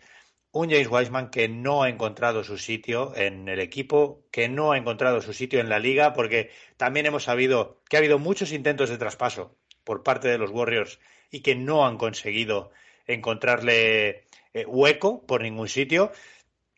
Y un James Wiseman que, que parece, rompe, Pepe, tú que eres de esto de, rachas y de tradiciones, rompe con esa leyenda del número 3 de draft, ¿no? No es ni de lejos Michael Jordan, no es eh, Luka Doncic, no es eh, Dwayne Wade, se nos queda se nos queda muy lejos James Wiseman para, para lo que se esperaba de él. Eh, sí, bueno, número 2 realmente. Hay dos, pensaba que era el 3, estaba yo confundido entonces, perdón. El número 2 de, ese draft de 2020 que, estábamos hablando tú y yo eh, fuera de micro hace un rato, precisamente acordándonos también de Detroit, de, de Killian Hayes, cómo malgastaron para mí esa séptima ronda muy alta para un jugador como, como Hayes, ¿no? Él, fue número 2 en ese draft, que el número 1 es Edwards. Pues, perdón por el error. Sí, porque en lugar, en lugar de, no estropear ese, de, estropear ese, esa tradición de que hay muy buenos números 3, lo que hace es confirmar esa maldición del número 2, que, la, cantidad de, desastres de número 2, el último, nuestro amigo Marvin Bagley, que también, mira, tu problema tiene que ver con Pistols, ¿sabes? Pues, pues es, es, importante. O sea que sí, sí certifica en este caso la, una maldición del número 2. Sí, eh, bueno, tampoco fue un draft así muy espectacular, pero bueno, pero es que en el 3 sale la Melo o sea que tú, fíjate qué diferencia, ¿no? A día de hoy entre la Melo y, James Wiseman, ¿no? Aunque bueno, evidentemente Golden State ese, puesto de base lo tenía muy bien cubierto, ¿no? Bueno, eh, es un jugador caído en desgracia y el tema de irse a la G League, bueno, no tampoco es eh, tampoco es tan definitivo en el sentido de que, bueno, pues, conocemos muchos casos de, de jugadores que, que, han estado en la, en la G League y, luego sí que han hecho carrera y están haciendo carrera en la NBA. El año pasado Garuba, por ejemplo, y ahora ya, ya está metido en rotación ahí. Eh, Kevin Porter Jr. también, eh, en los mismos eh, bueno, Alex Caruso, o, pensando en los mismos Golden State Warriors, Jordan Poole también, ¿no? claro, el, problema es que realmente el encaje de James Wiseman en Golden State evidentemente no tiene nada que ver con el que sí puede tener Jordan Poole, ¿no? Evidentemente. Y ahí eh, sí que parece que, lo lógico es pensar en una salida de, este jugador por, perfil de por perfil de juego, ¿no? En, una franquicia en la que no es fácil que los jóvenes progresen, ¿no? A mí, que eso, por un lado, es una cosa que me gusta de Golden State, me gusta cómo ha sido siempre consciente de querer aprovechar el tener al mejor jugador de su historia, que es Curry, y eh, querer siempre ser un contender, ¿no? De hecho, cuando ellos se hacen con Wiseman eh, ese verano que viene condicionado por todas las desgracias que tienen en lesiones y tal, porque era un equipo que venía de ser campeón y nadie pensaba que fuera a tener un pick tan alto, eh, se trasladó desde los despachos la idea de que posiblemente ya se hiciese, se utilizase ese pick alto para, para, algún movimiento de cara a buscar algo inmediato, para volver a aspirar por el título. Finalmente no fue así y han tenido a Weisman ahí pues como un jarrón chino, porque es que prácticamente no le hemos visto jugar. Y cuando le hemos visto jugar lo ha hecho fatal. Entonces, bueno, pues un, pivot de, de, vieja escuela, un pivot de pick and roll, eh, que no tiene tiro por fuera, que, que necesita ataques, mm, ataques largos, que siempre va lento respecto al resto del equipo, le ves, le ves corriendo y es que llega el último siempre, eh, no tiene encaje en este equipo, ¿no? Eh, hay datos sobre, sobre su participación en cancha que son, vamos, de estos últimos días, ¿no? Mm, ahora que se está hablando tanto de él, escudriñando un poco en la estadística avanzada, y son, son tremendos. En, medición de, parejas de, parejas en pista, él tiene un net rating negativo con todos sus compañeros, con todos. Cada vez que está en pista con, el, con el, compañero que él quieras poner, tiene net rating negativo. En, defensa, protegiendo el aro, eh, permite un 35,3% de rebotes ofensivos, que es una barbaridad. O sea, el peor, el peor equipo en, en rebote eh, protegiendo su aro. Es Brooklyn Nets que concede al rival un 34,8% de rebotes ofensivos. Bueno, pues Wiseman, él solito, concede un 35,3% de rebotes ofensivos. Un tío de 2,13 y de una envergadura que se suponía pues de, por encima de, de 2,20, 2,20 y pico largos, ¿no? Entonces, eh, nada, pues un tío que además ahora mismo tiene, recordemos, si, si no me equivoco, el, el tercer no, el cuarto contrato, no, el quinto contrato más alto de la plantilla, con nueve, kilos y pico, que se va, se irá a los 15 dentro de dos temporadas, cobrando ahora mismo más que Jordan Poole, que Jordan Poole ya sabemos que, a partir del año que viene ya le meten la, millonada. Yo creo que todo apunta a que, a que lo muevan, ¿no? Y, bueno, esperemos que sea así porque creo que puede ser eh, lo mejor para él y a ver si así podemos ver pues, pues este pivot que, hombre, que sí que tenía buena pinta, ¿no? Y sabíamos de sus números en high school que, que podía ser un espectáculo por lo menos eh, a la hora de rebotear y taponar. Oye, que, que, está muy bien también, ¿no? Que, nos decían que, este tío que era un tío de hacer triples dobles con, con tapones. Bueno, pues vamos a ver si, si en alguna franquicia lo podemos ver, que hay mucha franquicia que todavía tiene mucho agujero interior y sí les puede venir un jugador venir bien un jugador como este.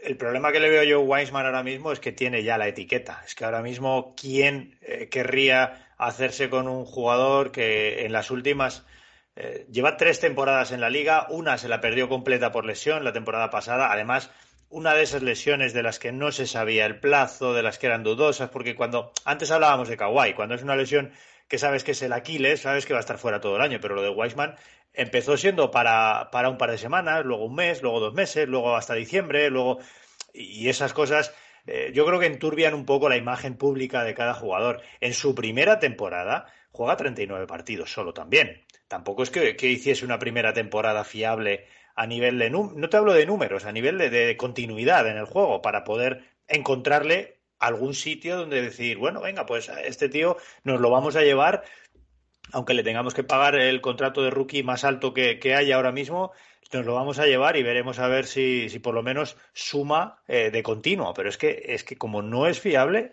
eh, ahora mismo veo pocos GMs ahora mismo en la liga con, disposición y con buenas intenciones y buena voluntad de quedarse con Weissman.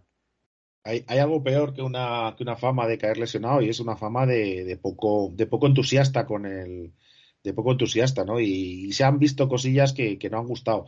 Eh, de hecho, en cuanto ha ido a, la, G, a la G League, eh, eh, las declaraciones de los jugadores es, no, tiene una ética de, una ética, una ética de trabajo buenísima, es un trabajador duro, etcétera, y a mí esto me suena, no, no, no casaba, no casaba con lo que, con lo que se ve, y me suena a, intentar, pues no, que no pierda el producto, que el chaval se anime, pero yo no sé, sinceramente, un 2, un 2 de draft a estas alturas, mandarlo allí, allí League indica eh, un fallo grave del proyecto y una apuesta muy, muy fallida, que, bueno, afortunadamente para, para Golden, pues mira, eso no, no, no, han pagado el coste, o sea, ellos han campeonado sin, sin este hombre y muy bien le ha sido con él, así que si pueden sacar algo por el bien y si no, pues nada, lo que, lo que fácil viene, fácil se va.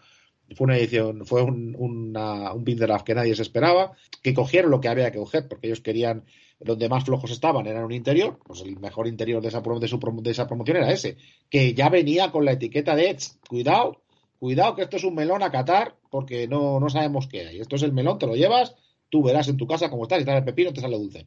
Bueno, pues ha salido pepino, ha salido pepino, pero es que era, necesitaban un melón y eh, un melón se han llevado, les ha salido pepino. Mala suerte para unos Warriors a los que no les ha hecho falta Weisman. Eh, ya lo vimos la temporada pasada, son ahora mismo, de hecho, el vigente campeón. La pena de todo esto es, pues lo que estabais comentando vosotros, que, te quedas con la sensación de haber tirado una ronda de draft a la basura. Porque al final es un jugador que, del que se esperaba mucho, fíjate, le tenía yo como el 3 de draft y no, no, el número 2 del draft, una ronda tan alta que tiras a la basura. Eh, claramente Warriors no necesitaba ir a ese draft, sabía que en cuanto recuperara a Curry y a Clay Thompson, como así fue, eh, los resultados volverían y efectivamente pues así acabó siendo. Bueno, pues nuestro, nuestro no de esta semana, nuestra cruz de la moneda, es para James Wiseman, un tipo del que se esperaba mucho en la liga. Nosotros esperábamos de él también, porque es que al final eh, ver a un tío diferente en los Warriors, ver a, ver a un 5 tan alto, que en teoría apuntaba tan bien, pues también nos, nos apetecía y teníamos ganas de verle, pero eh, al final de momento ha sido que no. Y digo de momento porque, oye, sigue estando en el equipo asociado. ¿eh? Veremos a ver si no, si no explota. Como, como un tal Dwight Howard, que ahora por lo visto en Taiwán eh, se ha acordado de jugar al baloncesto y hace unos partidazos que, la está rompiendo. Vamos a, vamos a cerrar el no. Eh, le damos la vuelta a la moneda haría, ¿eh? La Liga Free también le podemos fichar, que también lo haría, ¿eh? En la Free Basket, sí, sí. Doy jugar en la Free Basket tiene sitio. Yo lo hacemos un hueco. Yo, mira, simplemente aprovechando mi ficha que está ahí pendiente a ver si salgo de la hernia bien o no, pues mira, pues le traemos y ya está. Te digo, la Liga de igual, es que manda. Yo cuando he visto los titulares esta mañana es que me partía de risa. Digo, vamos, hombre, menudo, menuda cosa, la Liga de Taiwán, macho. Es alucinante. La prensa cuando quiere escribir de alguien es que escribe, ¿eh? Le vamos a dar otro, otro no a Dwight Howard esta semana, hombre, por listo, por abusón, por irse allí a abusar de la gente. Y, le damos la vuelta a la moneda, como decía antes. Pasamos de la cruz a la cara. Y esta semana, como, como además hemos hecho ya varias veces, nuestro sí, nuestra cara se la vamos a dar a un equipo. Ahora mismo no lideran la conferencia oeste como estaban haciendo hasta hace poco, por muy poquito, ¿eh? no lideran la conferencia oeste por un par de partidos que tiene Utah eh, de ventaja respecto a ellos. Pero sí creemos que merecen estar en nuestro sí esta semana por eh, la sorpresa que supone eh, o que nos supone a nosotros y que yo creo que supone para la gran mayoría ver terceros de la conferencia oeste empatado con Phoenix, que es segundo, a Portland Trail Blazers. Un equipo en el que, además de Demian Lillard, hay mucho jugador dando un paso adelante. Eh, yo vuelvo a poner encima de la mesa, Pepe, ayer a mi gran. Me parece que, que Detroit haya dejado escapar a ese tío tan barato es, es un dolor y un error del que, del que se tienen que arrepentir durante mucho tiempo. Anferni Simmons, para mí, sorpresa el rendimiento que estamos viendo, sobre todo en cuanto a fiabilidad, ¿eh? un tipo que está jugando casi, casi todo. Ahora eh, estamos, si no estoy equivocado, está Lilar en medio de una lesión, está perdiéndose partidos en estos últimos, pero más allá de eso, estamos viendo a una versión de, de Portland, Pepe, inesperada para muchos, entre los cuales me incluyo. Incluso el rendimiento, como decía, individual de algunos jugadores me está sorprendiendo. Yo estoy viendo un gran Nurkic que sí sabíamos que era un buen jugador, pero estamos quizá volviendo a ver aquel eh, Nurkic de, eh, pues yo creo que fue en la burbuja cuando, cuando empezamos a hablar mucho de él, cuando empezamos a oír hablar de él. No sé, estamos viendo a unos, eh, unos eh, Blazers que, oye, a lo mejor nos hacen disfrutar de esa sorpresa que nos da la clasificación de la NBA cada temporada y para mí ahora mismo uno de los grandes dulces que nos están dejando este primer eh, mes y medio de competición. Eh, sí, sí, qué duda cabe. La verdad es que hay que, hay que, hay que felicitar ahí lo bien que, están haciendo las cosas, ¿no? El bueno de, de Chansey Billups, que, que, bueno, que la temporada pasada pues el equipo fue bastante desastre, tenían el condicionante de la lesión de, de Lilar, pero bueno, alguna cosa buena ya empezaría a hacer el año pasado posiblemente y a lo mejor se está reflejando ahora. Por ejemplo, en el caso de, de, de Anferni Simmons, ¿no? que, que fue la, la, gran noticia de la pasada temporada y que ahora está demostrando que sí marida con, con Lillard, ¿no? Había dudas de si los pondrían a los dos juntos. Bueno, pues sí les estamos viendo los dos juntos de, de backcourt, de backcourt, aunque vea, bueno, Lillard sí que se ha perdido algún partido, Ahora mismo vienen de dos derrotas consecutivas ante Brooklyn y, Utah, en que ese último partido no está, no está Lillard, pero es un equipo muy completo, ¿no? Eh, has citado a, a, Jeremy Grant, evidentemente, que también es que es un jugador que casa muy bien con, con Nurkic, con, con, con Nurkic, un jugador Nurkic que mucha gente sigue teniendo dudas sobre él, sobre su físico, que si le ven lento, que si tal, pero bueno, es un jugador de mucha clase. Hay que recordar que Nurkic en su momento estaba considerado un jugador eh, por encima de, Jokic, que llegaban a coincidir los dos en Denver y el, y el que iba a ser el,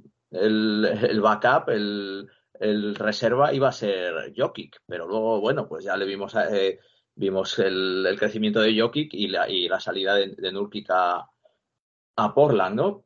Es un equipo que, que, eso, que tiene la recuperación de Lillard, el talento de Grant, eh, Nurki, que ya lleva años ahí consolidado, eh, la explosión de, de ¿no? Parecía que habían tocado techo hace unos tres años o así, cuando llegaron a, a finales de conferencia con el proyecto basado en Lillard y, y McCollum y que iba a haber una, a partir de ahí, pues eh, muchas dudas y, que quizás no volviéramos a ver un, proyecto que fuera, pues, que pudiera ser fuerte en el oeste y que pronto se han recuperado. Yo creo que, que han aprovechado un poco de, de, eso todavía. Yo creo que estaba Nurkic en, en, aquel, equipo ya.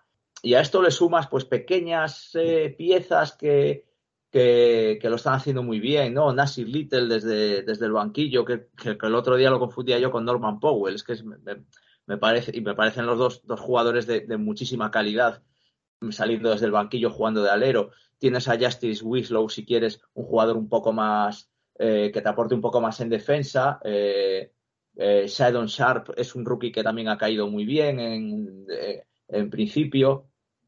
Josh Hart también es un tío siempre muy cumplidor y todavía faltándole algún elemento que, que, que, tiene que ser el, especialista defensivo, ¿no? Como Gary Payton, eh, Gary Payton segundo. Eh, con lo cual todavía podemos, podemos ver, ver mejores cosas en un equipo que, yo creo que la, a lo mejor la gran duda que podíamos tener era eh, respecto a la defensa y todavía van, van a mejorar. Y fíjate que ahora mismo es el sexto mejor equipo en, defensa, en, puntos, eh, en puntos encajados, ¿no?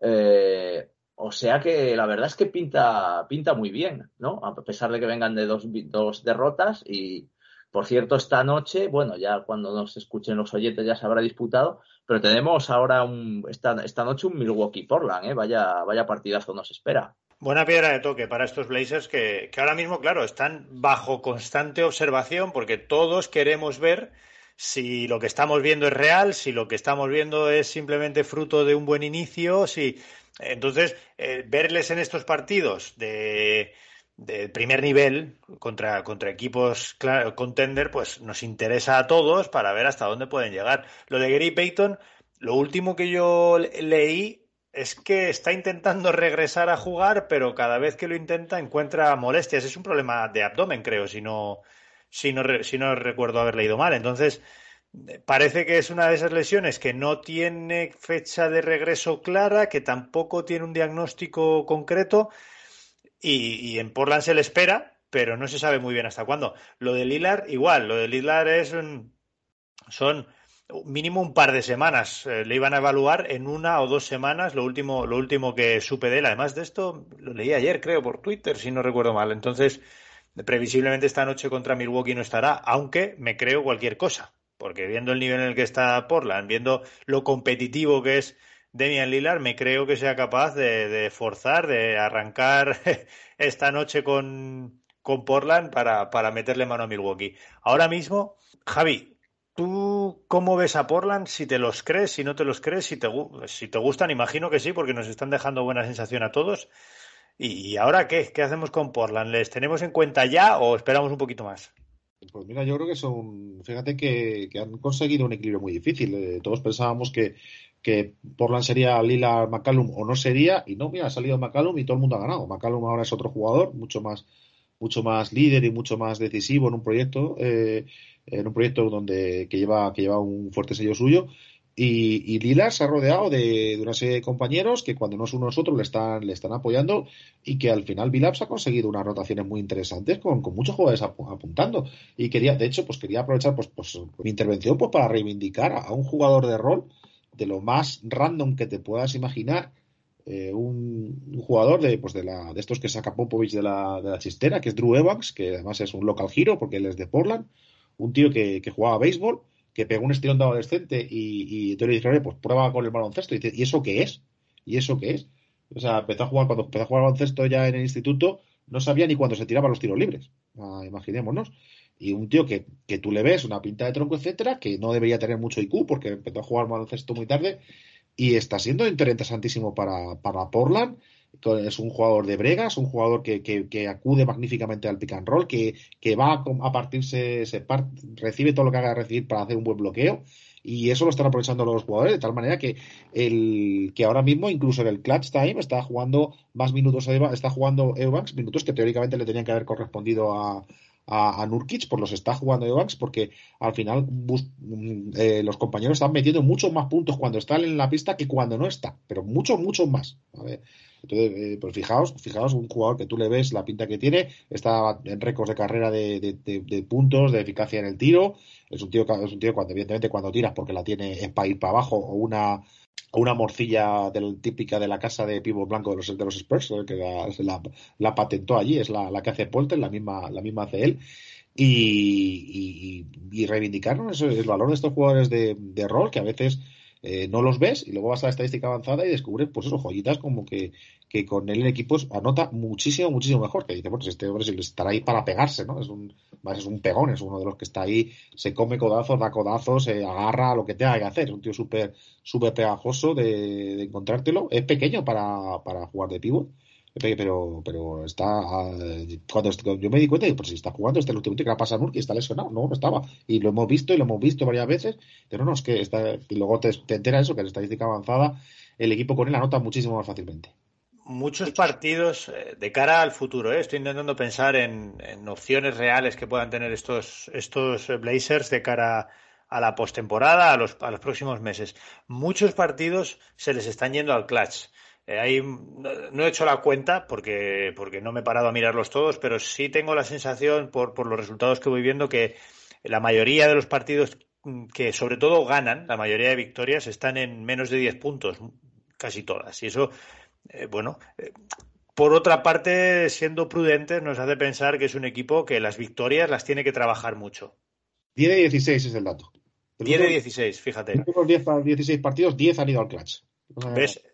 Por eso, por eso decía, eso, y era una sensación, simplemente eso, a lo que iba es que nos quiere decir que, las victorias las tienen que pelear mucho. Sí tienen alguna pana en contra, ¿eh? alguna derrota sí es, sí es un poco más escandalosa.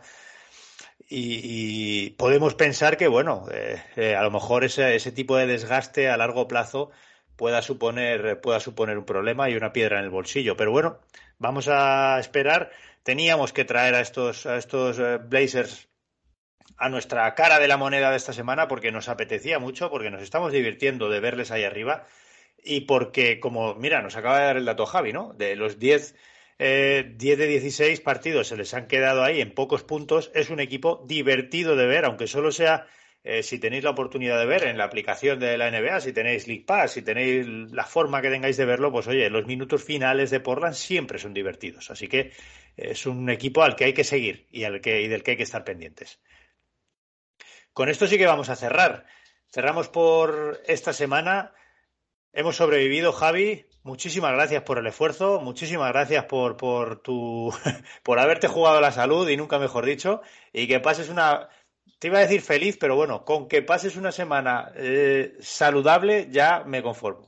Con llegar al viernes de una pieza y con la voz vamos a, vamos a ver. A ver, teóricamente deberíamos estar ya en la cuesta abajo. O sea, ya son cuatro o cinco días que llevo, que empecé yo creo que el jueves deberíamos estar con la costa abajo. Lo que pasa es que el, eh, pues no respira uno bien y enseguida la garganta y como está el trabajo nuestro es, de, voz, pues, pues al final se te, hace más largo los constipados de lo que debía. Pero bueno, a ver si llegamos todo bien y, viendo baloncesto, que es lo que hace que el, tiempo sea más agradable.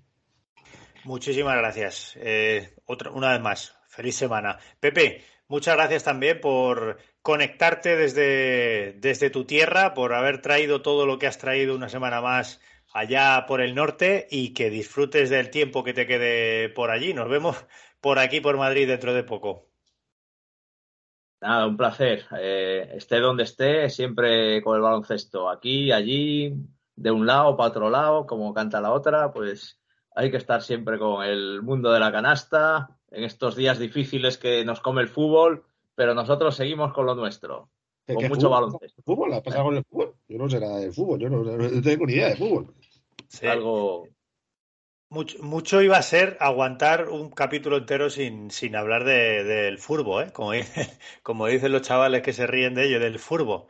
Bueno, señores, muchísimas gracias por haber estado aquí. A los que nos escucháis, muchas gracias también por hacer un paréntesis en toda la información que da el Mundial de Qatar en estos días y hacernos un huequecito a los de Zona 3-2 para hablar también de baloncesto, que oye, también como habéis podido ver, hay muchísimo de qué hablar. Os deseamos para esta semana lo de siempre, paz, salud y mucho baloncesto.